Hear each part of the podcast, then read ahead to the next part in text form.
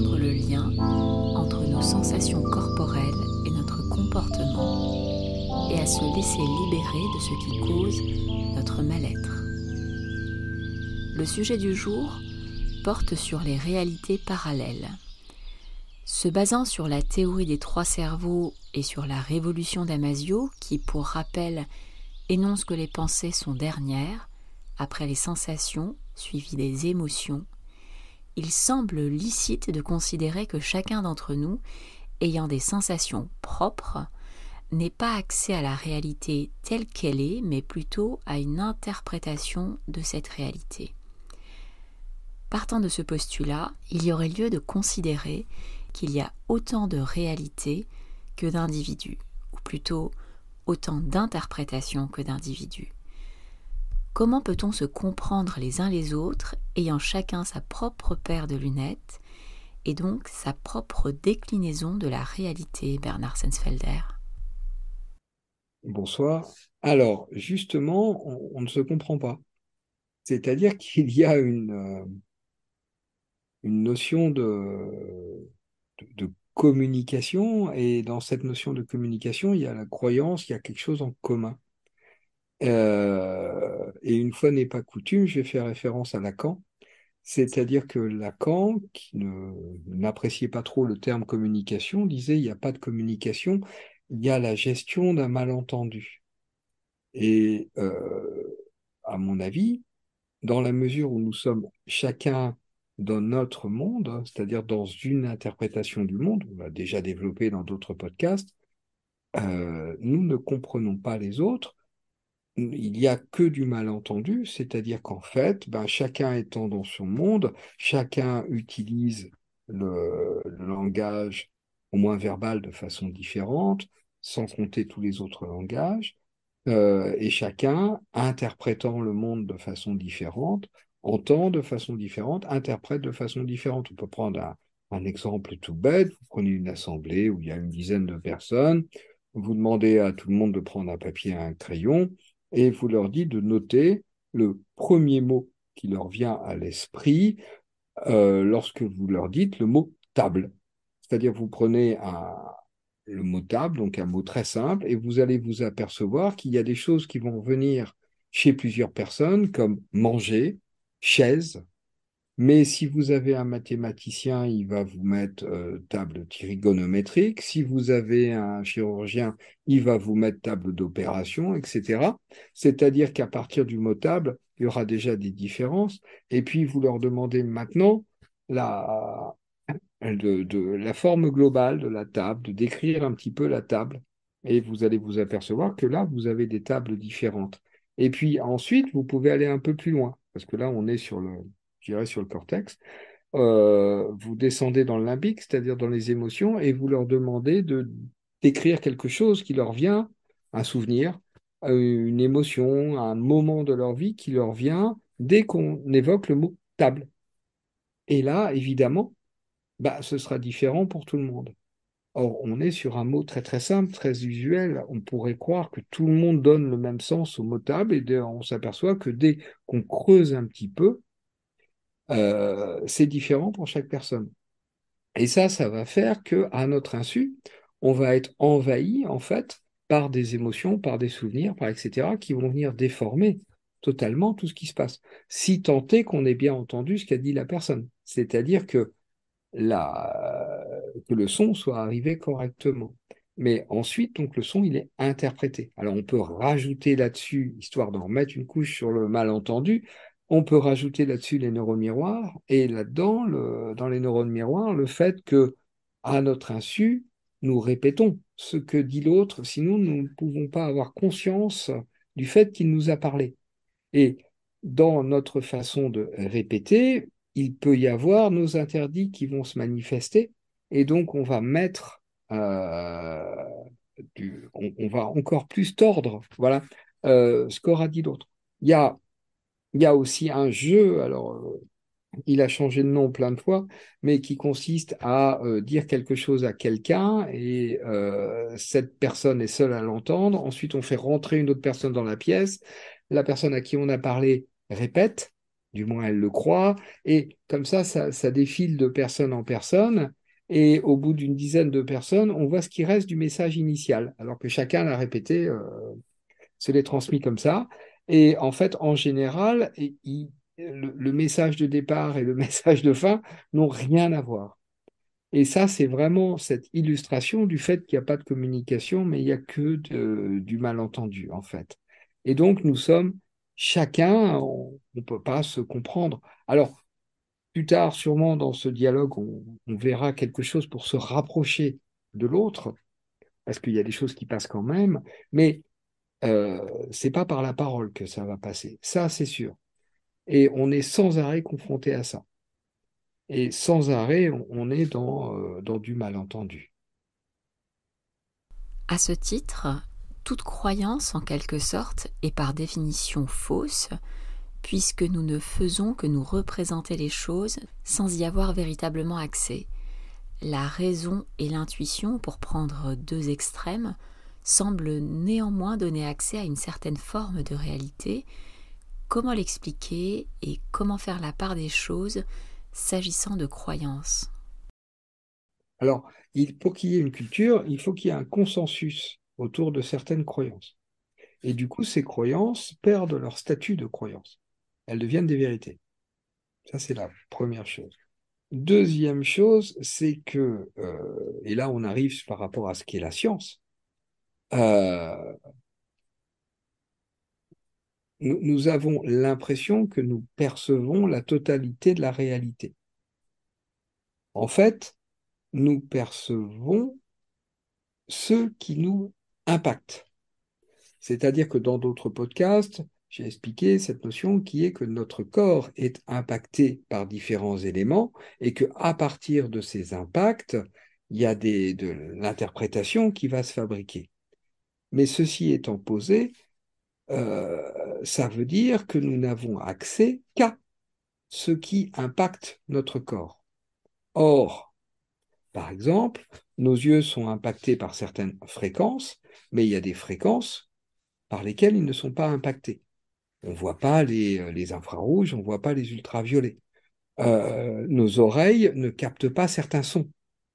C'est-à-dire, c'est pareil, il y a certaines fréquences qu'on capte et d'autres qu'on ne capte pas la science, ce qu'on appelle la science, ne travaille que sur ce qui est captable.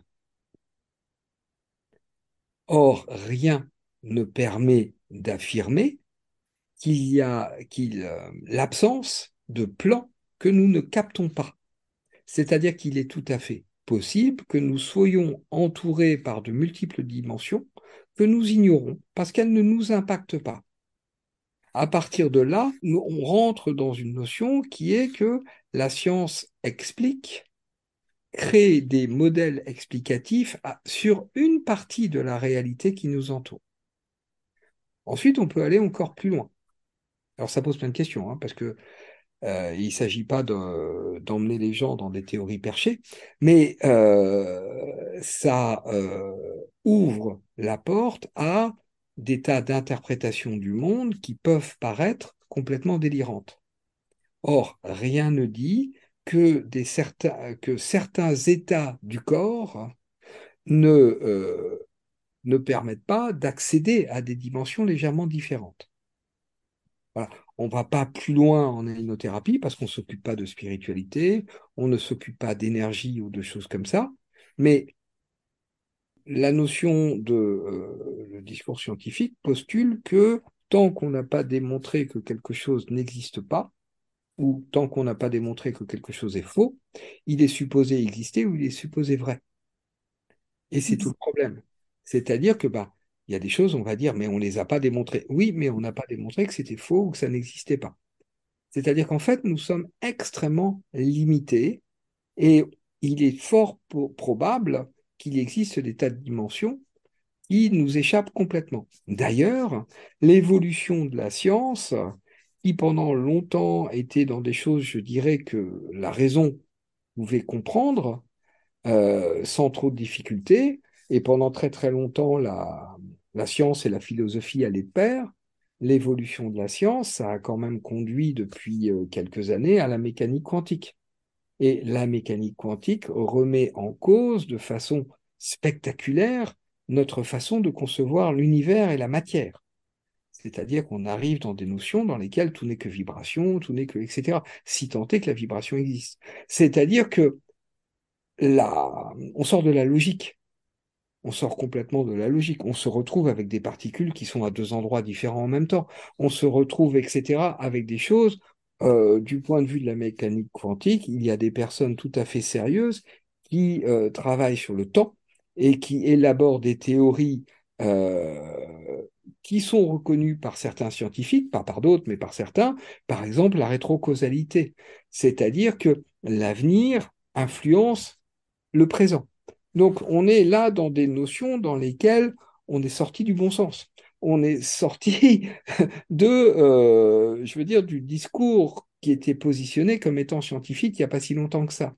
C'est-à-dire que euh, quand on prend des théories qui sont très avérées, qui sont, euh, je veux dire, c'est pas des gens qui ont fumé la moquette, qui ont qui ont sorti des, des, théories qui ont des applications concrètes en mécanique quantique, on est avec des choses. Si ce n'était pas validé par la science, on pourrait enfermer les personnes en hôpital psychiatrique. Je veux dire, ce serait complètement délirant. Alors que pas du tout. Euh, on est avec, euh, comment dire, la, transformation de la particule en onde, l'onde en particule, enfin, voilà. Euh, et encore une fois, des tas de questionnements sur ce que c'est que le temps. Et, donc, on, arrive à, à sortir du rationnel. Voilà. Donc, du coup, comment dire, la, quand on sait qu'on ramène, quand on ramène des notions de mécanique quantique et qu'on se dit qu'à côté, on a accès qu'à une toute petite partie de l'univers, comment dire, alors je ne sais plus exactement la phrase d'Einstein, mais euh, la, phrase d'Einstein, c'était l'idée globale, c'était que ce qui est surprenant n'est pas qu'on ne comprenne rien à l'univers, mais qu'on ait compris un petit quelque chose.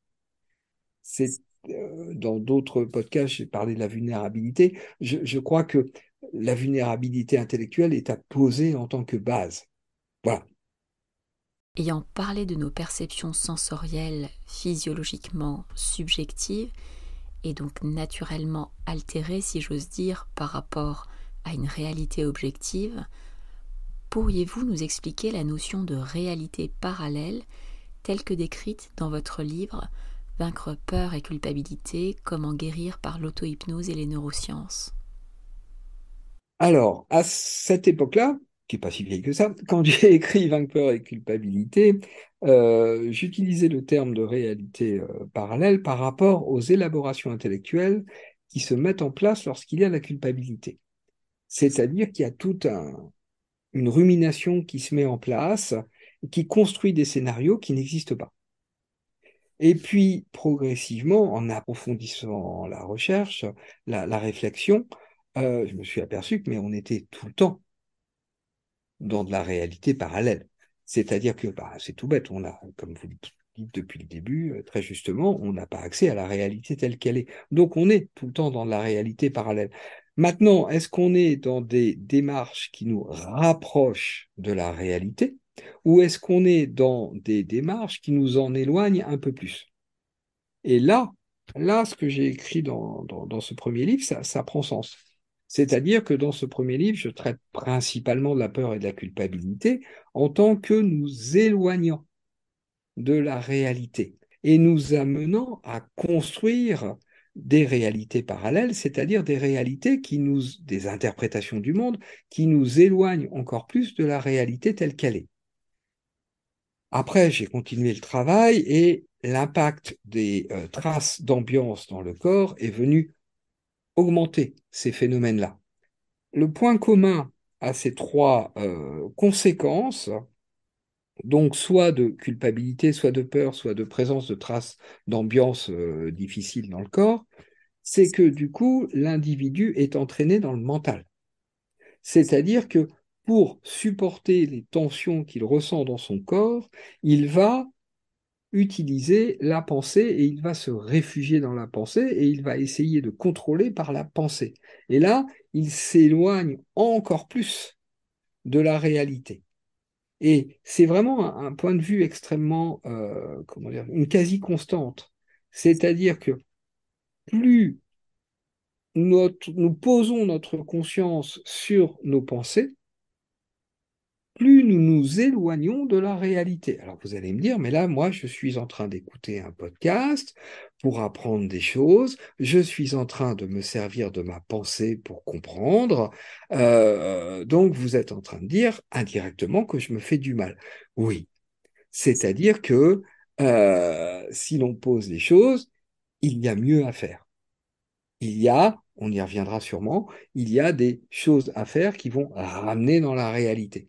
Simplement, euh, je ne crois pas qu'il soit possible de passer son temps à essayer de se rapprocher de la réalité. Il y a des moments pour s'en rapprocher et il y a des moments pour l'élaboration intellectuelle. Donc, normalement, vous pouvez continuer à écouter ce podcast sans danger.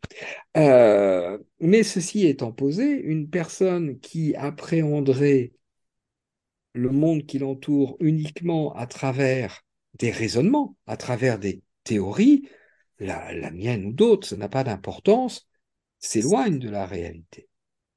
Et une personne qui fait ça, c'est bien parce que derrière, il y a des tensions, c'est-à-dire qu'il y a des peurs, des culpabilités, des traces d'ambiance à résoudre. Et c'est très très intéressant à observer, c'est-à-dire que plus euh, la personne va bien, moins elle s'intéresse à ses pensées. On peut même aller encore plus loin. Il y a des états de lâcher prise qui sont suffisants pour que la pensée s'arrête. Pas définitivement, mais de façon temporaire. C'est-à-dire que euh, on peut même aller encore plus loin, mais là, moi, je ne l'ai pas pratiqué du tout. Euh, c'est Krishnamurti qui, qui, qui, a raconté que bah, la plupart du temps, donc c'était un éveillé, euh, il ne pensait pas et simplement que lorsqu'il avait une intervention à faire, que ce soit une conférence ou répondre à des questions, il découvrait les réponses ou il découvrait le contenu de sa conférence en parlant. C'est-à-dire qu'il était l'un de ses propres auditeurs. C'est-à-dire qu'il laissait dérouler sa pensée, qu'il mettait en marche pour l'occasion, et puis, ben, ah, d'accord, bah, tiens, mon cerveau pense ça. Et puis voilà, une fois que la conférence est finie, ça s'arrête. Et euh, c'est-à-dire que là, on est euh, face à quelqu'un qui est dans la faculté de n'utiliser la pensée que le moins possible. Donc, de se rapprocher beaucoup de la réalité. Peut-être pas d'y être, ça je ne sais pas, mais au moins de s'en rapprocher énormément. et, alors maintenant, en tant que thérapeute, on est sans arrêt confronté à des gens, et c'est comme ça que commencent les thérapies, c'est-à-dire à des gens qui sont dans un je veux comprendre. Pourquoi je ne vais pas bien, c'est-à-dire des gens qui sont dans une demande d'interprétation de la réalité par la pensée. Et si on leur répond, ça n'a aucune espèce d'importance de comprendre, occupez-vous donc de vos sensations et laissez vos sensations résoudre le problème ou laisser le fauteuil résoudre le problème à votre place, en général, il ne se passe rien.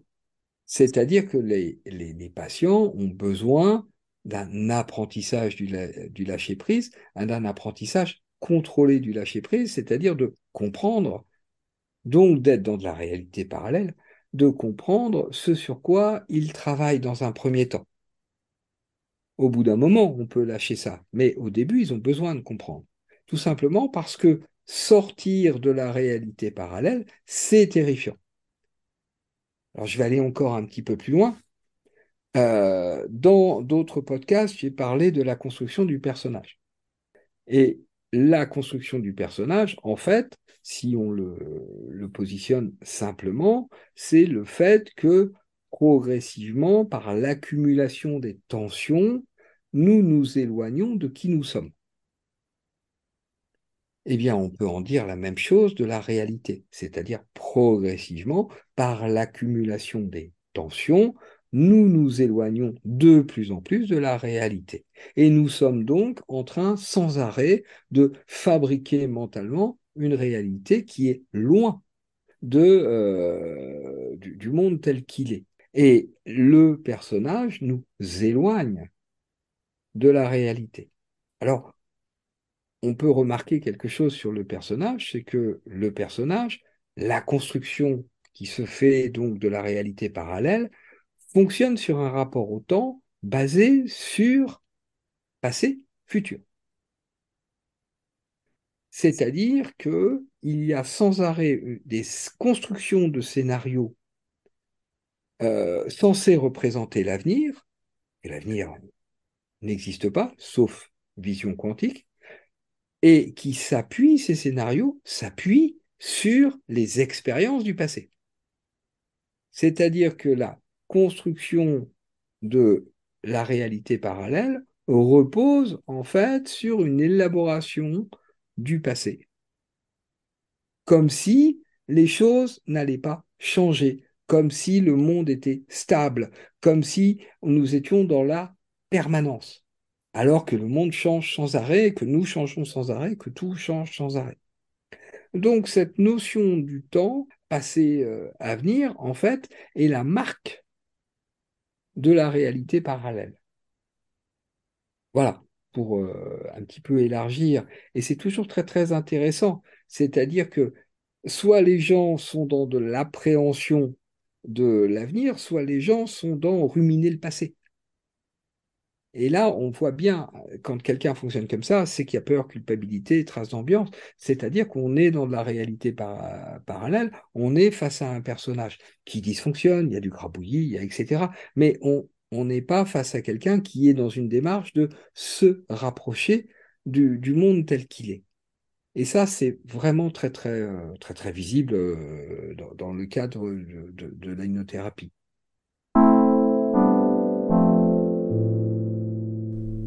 le sentiment en vous écoutant que penser à l'infinitif nous projette forcément soit au passé, soit dans l'avenir, et que finalement seul le fait de ressentir nous ancre au présent. La réalité étant dans le présent, le ressenti serait finalement ce qui est susceptible de nous rapprocher le plus possible d'une forme de réalité, à condition d'être dépourvu de tension dans le corps qui, elle, nous plongerait dans des réalités parallèles. Donc, plus on serait dépourvu de tension dans le corps, de peur et de culpabilité, plus on serait lucide finalement. Quelle serait votre définition de la lucidité, Bernard Sensfelder? Accepter le monde tel qu'il est.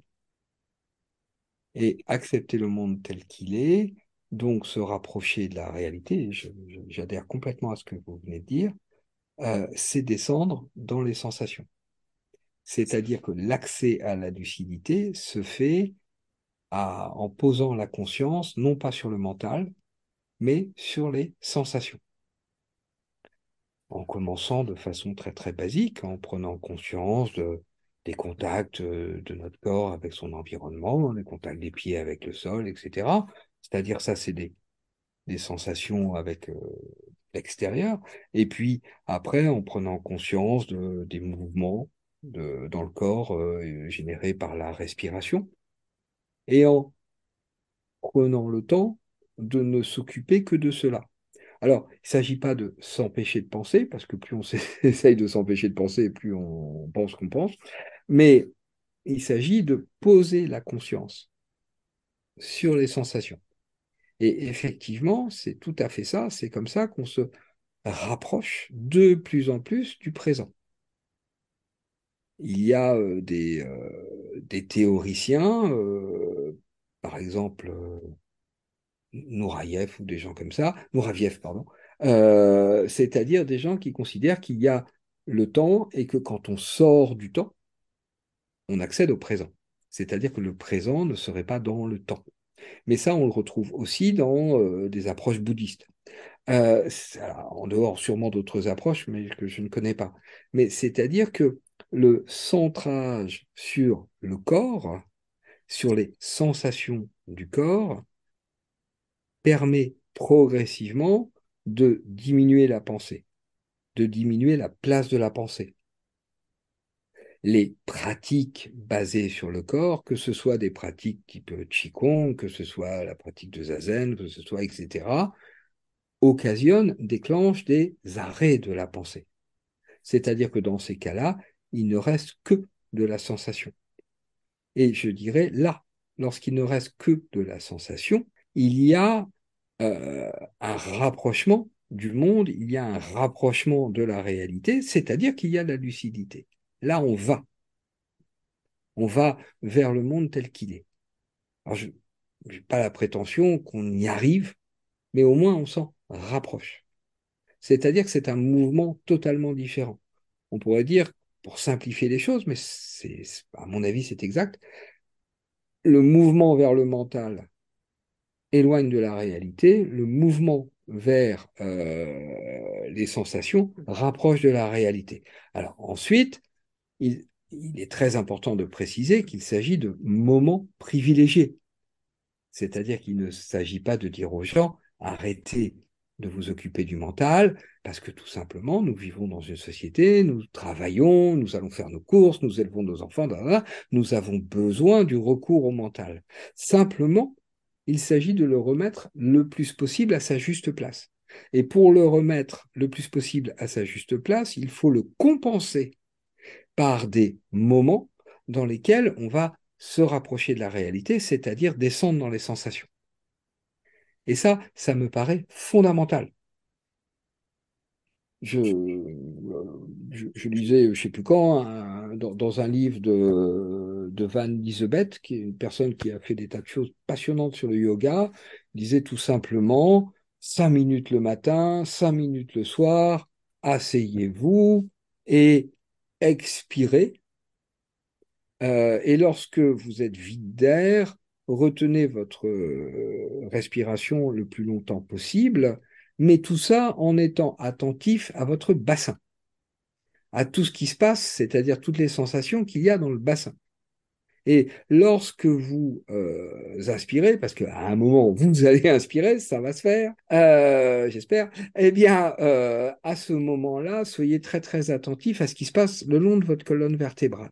C'est-à-dire que à aucun moment cette personne, Van Disbeth disait occupez-vous de vos pensées. Et il disait le fait de faire ce petit exercice, donc cinq minutes le matin, cinq minutes en fin de journée, vous allez voir au bout d'un moment, vous allez être plus calme, vous allez être plus apaisé, enfin, etc. Vous allez être moins dans le mental. C'est-à-dire vous serez moins dans les réalités parallèles, vous serez plus vers la réalité telle qu'elle est. C'est, c'est des petits exercices tout bêtes. Moi, je conseille aux gens de faire des petites auto-hypnoses sèches, c'est-à-dire 10 minutes de se mettre en auto-hypnose, de juste laisser ça et juste d'observer ce qui se passe dans le corps. Les, personnes qui pratiquent la méditation euh, apprennent beaucoup de choses par rapport à ça. Euh, c'est-à-dire que descendre dans les sensations, c'est descendre dans la réalité, c'est donc se rapprocher du présent. Et ça, c'est fondamental. Et la personne qui m'a formé, euh, François Roustan, était extrêmement avancé dans ses pratiques et en fait, euh, il les poussait euh, très très loin et il était lui-même extrêmement posé. il créait quelque chose qui faisait que pendant un temps, pendant la séance, beaucoup de personnes qui l'ont consulté, j'en fais partie, euh, accéder au présent ou à quelque chose qui s'en rapprochait. Et donc, évidemment, euh, quelque chose changeait. Parce que, ben, moi, j'étais arrivé dans son bureau avec des problématiques, donc avec passé, avenir, et j'en étais ressenti, ressorti en étant attentif à comment je marchais, en étant attentif à ce qu'il y avait autour de moi, en étant dans le présent. Ça ne durait pas. Mais voilà, ce qui faisait le changement, c'était vraiment la personne arrive avec ses préoccupations, donc c'est le personnage, petit contact avec le présent, ou au moins vraiment, vraiment l'en rapprocher. Donc, fin du personnage, retour de la personne, et évidemment, après, reconstruction d'un personnage, mais différent. Et ça, ça change la vie. Et en aïnothérapie, nous sommes là-dedans. C'est-à-dire que nous ne sommes pas dans amener quelqu'un vers quelque chose d'extérieur, d'autre, mais l'amener dans ce qui est. C'est pas pour rien que sans arrêt, les aïnothérapeutes, ils parlent du fauteuil. Tout simplement parce que bah, c'est là qu'il est. C'est là que ça se passe. C'est-à-dire que le patient, il est assis dans le fauteuil. Ça, c'est maintenant. Et on revient sans arrêt à ça. Et on ramène le corps, en fait, sans arrêt vers là où il en est. Et c'est pour ça que les inductions utilisées en aïnothérapie sont très, euh, comment dire, sont choisies de façon à éviter ce qui viendrait sortir la personne de la réalité. C'est-à-dire qu'on ne passe pas par l'imaginaire, on ne passe pas par euh, imaginer que. On est dans ressentir. Et c'est vraiment une démarche globale. Alors, évidemment, cette démarche globale, elle, on peut la retrouver aussi dans certaines pratiques spirituelles, c'est-à-dire de recherche d'aller vers le présent. Parce que c'est quelque chose, je dirais, qui traverse l'humanité, et je pense que ça traverse l'humanité depuis le début de l'humanité, c'est-à-dire revenir vraiment au présent.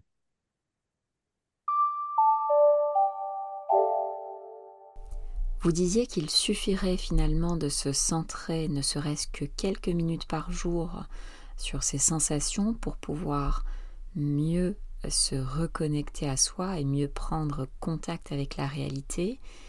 Néanmoins, on ne peut ignorer que le paradigme dans lequel nous baignons valorise grandement l'intellect au mépris des sensations. Cela signifie-t-il qu'à une échelle collective, nous n'allons pas si bien que cela finalement? Oui, euh, le monde marche sur la tête. Tout simplement. Et je veux dire, c'est pas, c'est pas un scoop. C'est-à-dire que oui, le, monde fonctionne complètement à l'envers. Les gens sont malheureux, les gens euh, vivent en ayant peur de mourir, les gens passent à côté de leur vie. Les, je, veux dire, et, ça, c'est de pire en pire. Les gens ont peur, les gens sont en colère, oui, le, monde marche sur la tête, complètement.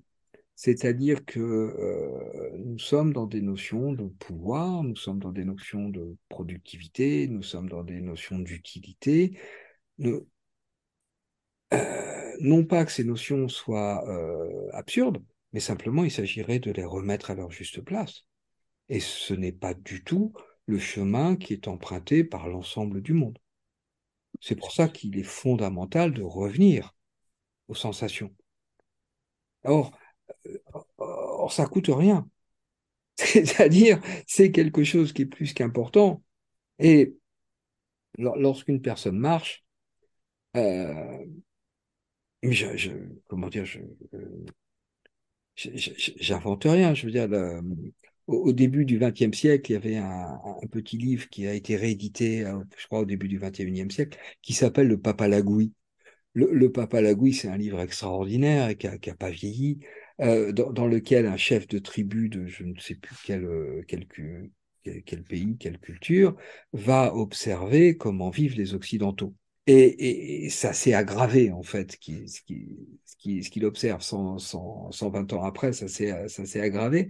Et donc, euh, le Papa Lagui, c'est le récit qu'il fait ensuite aux gens de sa tribu, et c'est extraordinaire. Il dit, mais les gens sont en train d'attendre pour prendre le bateau, pour passer un, Ils sont en train d'attendre, ils sont en train de réfléchir à ce qu'ils ont fait avant, et ils réfléchissent à ce qu'ils vont faire après ils sont sur le bateau, ils sont en train de réfléchir à ce qu'ils ont fait après, ils réfléchissent à ce qu'ils vont faire après, enfin avant, après, etc. Et puis pareil, une fois qu'ils sont descendus du bateau, bah, euh, ils se dépêchent, etc. Et lui, il dit, mais moi, je suis en train d'attendre, je suis attentif simplement au fait d'être en train d'attendre, et j'observe, et je ressens mon attente dans mon corps. Et quand je suis sur le bateau, je ressens tous les mouvements du bateau, et je regarde, et je... Voilà, c'est-à-dire qu'il est, énormément dans le présent, ce monsieur. Et c'est lui qui est censé être le sauvage. Et, évidemment, quand il rentre, il, il, des gens, et les gens de sa tribu sont dans un mais non, tu te moques de nous, c'est pas possible, ils sont pas aussi fous que ça. Alors qu'il a totalement raison. Et, ça, m'arrive de, dire à des patients, mais euh, soyez simplement attentifs au contact de vos pieds sur le sol quand vous marchez. est-ce que vous avez la sensation de comment vous posez le pied sur le sol? Et la plupart des gens n'ont pas cette sensation. Ils n'ont jamais fait attention à comment ils posaient leurs pieds sur le sol. D'ailleurs, il y, a un truc que je fais faire de temps en temps aux gens qui consiste à les faire marcher les yeux fermés. À les faire marcher lentement en étant attentif à la façon, avec, euh, la façon dont ils, euh, dont ils posent leurs pieds sur le, sur le sol. Il y a énormément de gens qui posent sur un pied, ils posent le talon d'abord et ensuite ils déroulent le pied, et sur l'autre pied, ils posent d'abord l'avant du pied. C'est-à-dire que du point de vue physiologique, c'est catastrophique. Donc quand ils commencent à être attentifs, les yeux fermés donc, donc centrés sur ce qu'ils ressentent, à bien poser d'abord le talon, dérouler le pied, et puis l'autre pied pareil, etc., il y en a, ils manquent de se casser la figure. Tout simplement parce que bah, ils n'ont jamais été attentifs à, comment ils marchaient. Ensuite, je les fais marcher en marche arrière. Et je veux dire, je suis là en tant que sécurité pour les rattraper s'ils tombent.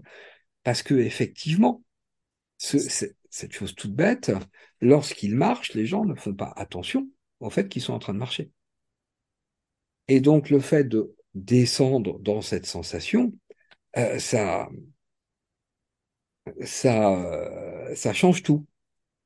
Je, crois qu'il y avait un, livre de Noël Châtelet il devait s'appeler, mais c'est euh, sujet, euh, je suis pas sûr, La Dame en bleu. C'était l'histoire d'une dame qui justement marchait lentement parce qu'elle était attentive à sa façon de marcher et euh, elle était entourée par des gens qui étaient euh, dans leur mental et qui du coup marchaient à toute vitesse. Or, le fait d'être attentif à comment on marche, ça coûte rien. Ça peut changer la vie de plein de gens. Le fait d'être attentif à est-ce que je m'assois confortablement Est-ce que ma façon de m'asseoir, je me sens bien, mon corps est bien disposé avant de commencer à parler Ça change tout. Ça va changer ce qu'on va dire. Ça va changer les relations aux gens. Si on va un petit peu plus loin, dans d'autres podcasts, j'ai parlé de l'ambiance. Plus nous sommes centrés sur nos sensations, plus l'ambiance que l'on dégage est apaisée. C'est-à-dire que oui, notre société euh, marche complètement sur la tête. Être attentif à ses ressentis ne coûte rien, mais ça nous impose sans doute de ralentir, et c'est peut-être là le principal obstacle à se centrer, puisque tout nous encourage et nous pousse autour de nous à accélérer. Alors oui et non. C'est-à-dire que euh, oui, dans ce sens que quand on est attentif, on savoure et on rentre dans une notion de savourer. Et savourer la vie, c'est pas vraiment ce, qu'on apprend. Euh... Maintenant, si vous prenez un entraînement sportif, vous allez vous apercevoir que on commence lentement, avec une certaine conscience, si c'est bien fait, avec une certaine conscience de ce qui se passe pendant le mouvement, et qu'ensuite on peut accélérer. C'est-à-dire que nous sommes, et c'est aussi un des aspects dans lequel euh, notre société fonctionne à l'envers, on demande aux gens d'aller vite sans leur donner les moyens de le faire de façon sereine. Or, plus l'apprentissage se fait sur les sensations, plus après les mouvements pourront éventuellement être rapides, c'est la base de tous les arts martiaux, hein. et, euh, et, donc plus il pourra y avoir d'efficacité. Simplement, l'efficacité sera une efficacité basée sur de la sérénité. Or, il y a une croyance dans notre société que le stress soit bon. On dit il y a du bon stress et il y a du mauvais stress. Moi, je défends l'idée qu'il n'y a pas de bon stress, il n'y a que du mauvais stress. Par contre, plus une personne est stressée, plus elle est manipulable et donc plus elle est malléable. Et donc, c'est contre-productif, sauf que si la personne n'est pas malléable, elle peut se mettre à réfléchir à ce qu'elle fait de sa vie. Et si les gens réfléchissent à ce qu'ils font de leur vie, peut-être que ça pose des problèmes euh, en, termes de fonctionnement social. Mais là, après, je sors de mon rôle de. Merci pour votre éclairage, Bernard Sensfelder. Merci aux auditeurs pour votre écoute. Et je vous dis à très bientôt sur le chemin du bien-être.